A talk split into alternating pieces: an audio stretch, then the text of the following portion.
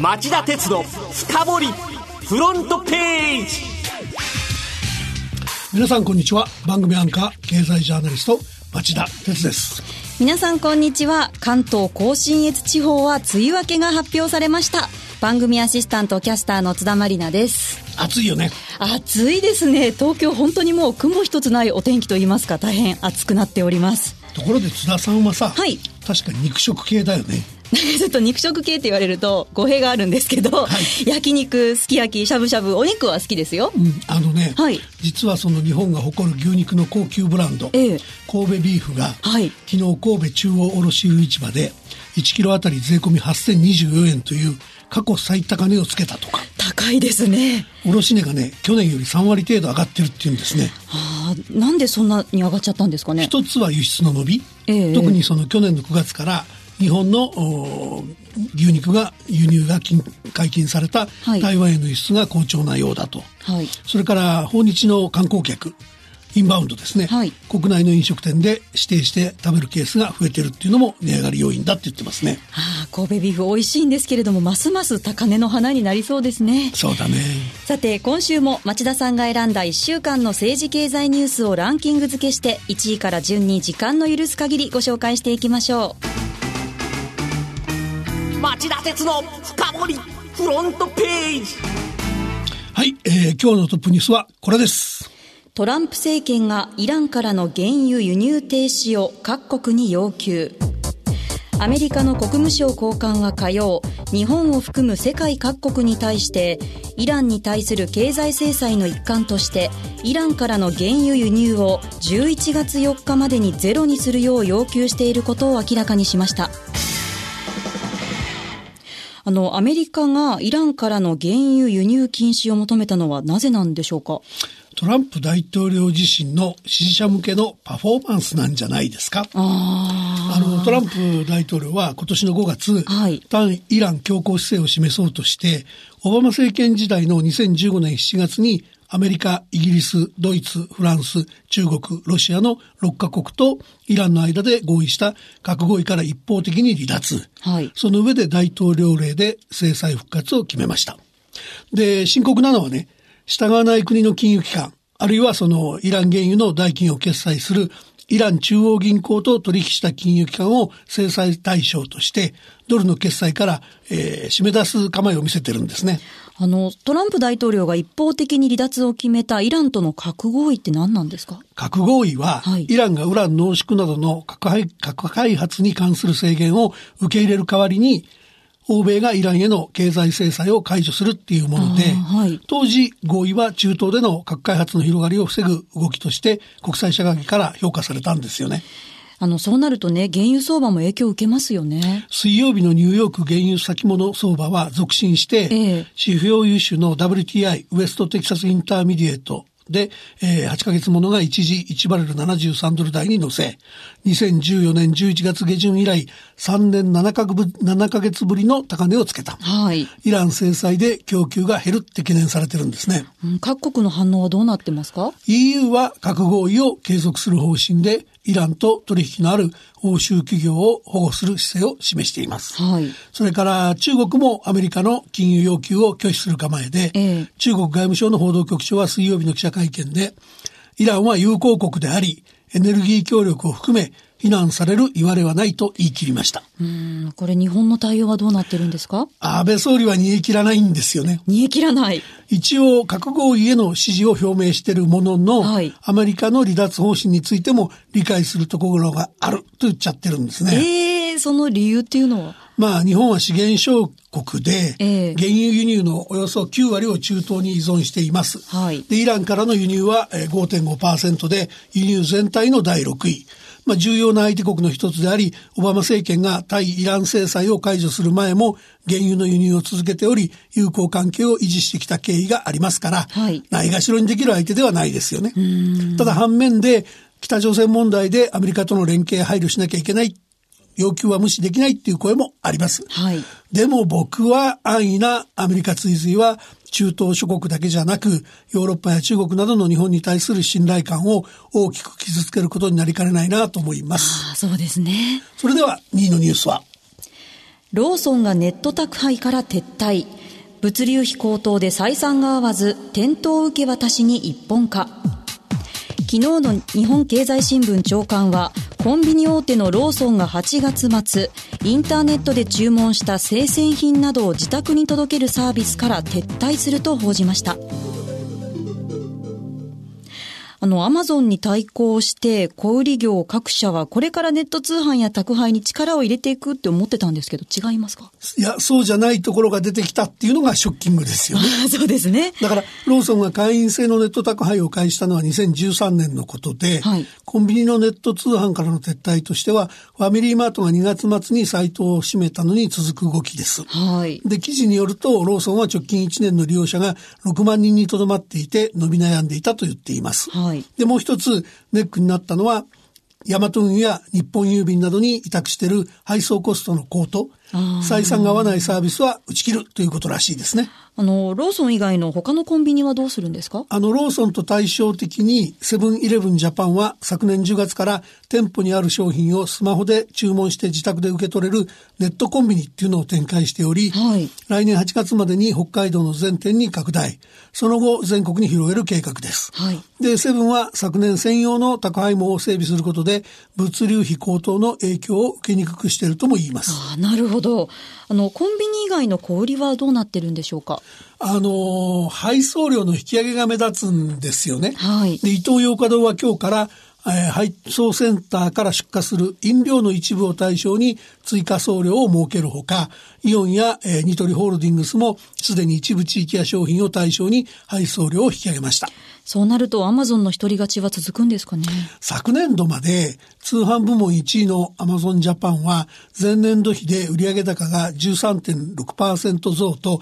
全体の伸び率を大きく上回ってたんです。はい。ですが今後はやっぱりその小売各社のネット通販が物流費の上昇を補うだけの魅力の商品とかサービスを展開できれば業界地図は塗り替えられると僕は思いますね。はい。では3位のニュースはトランプ大統領ツイッターでハーレーに我慢しろ。EU ヨーロッパ連合のアメリカに対する報復関税を避けるためアメリカのオートバイメーカーハーレー・ダビッドソンが月曜ヨーロッパ向けオートバイの生産をアメリカ国外に移すと表明したことを受けてトランプ大統領はツイッターでハーレーに対して我慢しろと投稿しました。あの、トランプ大統領は、ハーレーが白旗を上げた初めてのアメリカ企業になったことに驚いたともツイートしましたね。あの、11月のアメリカ議会の中間選挙における共和党の勝利と、はい、その2年後の自身の再選を目指しているトランプ大統領の選挙戦略、はい、つまりその自国優先主義に基づく保護主義ですね。だけど、この弊害がくっきりと浮かび上がってしまって、大統領は焦りを隠せなかったってことなんでしょうね。はい。保護主義が国内の雇用増につながるといい、有権者の支持を得る手段にしようとしてきたわけですけど、これが、えー、ハーレーのケースなんか見ると、失業が増えかねないリスクがはっきりしたってことですからね。あの、それにしても、ハーレーはどうしてトランプ大統領の言うように白旗を上げちゃったんですか？あのね、ヨーロッパってハーレーにとって売上高の2割弱を占めるドル箱なんですよ。で、EU の報復でね、はい、アメリカからの輸入関税が上がって、はい、バイク1台あたりざっくり24万円ぐらいコスト増になるっていうんですよ。これ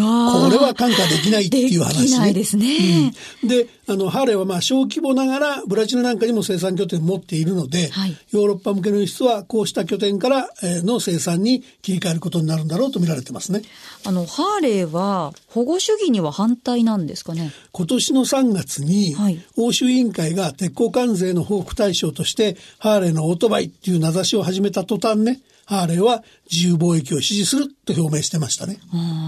アメリカにはね、ハーレーのように保護主義に反対している企業はあるんですか？いや、結構出てきてるんですよ。あの、アメリカの自動車工業会は水曜日、はい、トランプ政権が追加導入を検討している安全保障を理由にした輸入車への25%の追加関税が実現した場合、はい年間およそ5兆円ぐらいの消費者負担増になって、消費者心理を冷やしかねないという試算をまとめ、はい、これをアメリカの商務省に提出して、はい、えー、追加関税やめてくれということを言いましたし、はい、から他にもですね、ええあの、鉄鋼商社や自動車など鉄鋼ユーザー企業で組織する AIS、アメリカ輸入鉄鋼協会も水曜日、鉄鋼への追加関税は違憲だとして CIT、アメリカ国際貿易裁判所に提訴しました。はい。トランプ大統領の持つ貿易権限が憲法が定める範囲を超えていると主張して追加関税の差し止めをしてくれという内容になってます。なるほど、わかりました。まずはトップニュースを含めニュース3本をお送りしました。町田鉄の深掘りフロントページはい、えー、それでは4位のニュースは米欧関係最悪に備えを EU 大統領同盟に亀裂懸念。EU ヨーロッパ連合のトゥスク大統領は水曜翌日からの EU 首脳会議を前に加盟国首脳へ主要議題を伝える書簡を送りその中でトランプ政権とヨーロッパの関係悪化に触れ最悪のシナリオに備えなければならないと呼びかけました。アメリカと EU の間の亀裂いよいよ決定的になってきましたねそうですね。あの、トゥスク大統領は、西側諸国の結束を保とうとする EU 側の普段の努力にもかかわらず、トランプ大統領の政策のせいで、大西洋関係は非常に大きな圧力を受けているとアメリカを強く批判。はいえー分断は通商分野にとどまらないと、米欧関係の現状に憂慮を示しました。それでは5位のニュースはこれです。りそなグループ、新生銀行、みずほ証券でシステムトラブルが相次ぐ。火曜から水曜にかけ、金融機関のシステムトラブルが相次ぎました。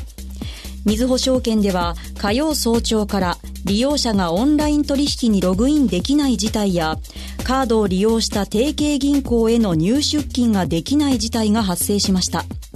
翌水曜にはりそなグループや新生銀行など40行を超える銀行でインターネットバンキングでの振り込みができない障害が発生しました。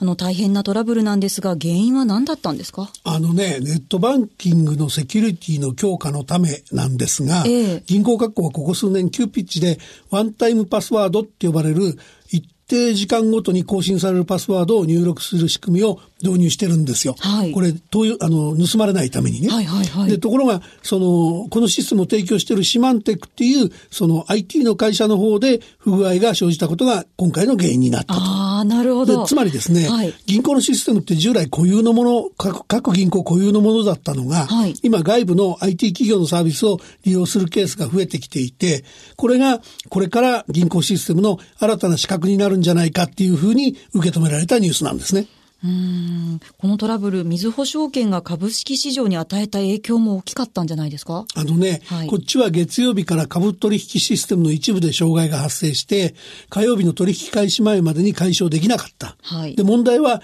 火曜日にみずほ証券が主幹事を務めた新規銘柄の値動きに影響を与えた可能性があるんじゃないかって指摘する向きがあって、ええで、金融庁が詳しい報告を求めてるって話ですね。はいそれでは6位は、ソフトバンクグループの通信子会社、来月にも上場申請。火曜付けの日本経済新聞長官によりますと、ソフトバンクグループは、7月にも通信子会社ソフトバンクの株式上場を東京証券取引所に申請する模様です。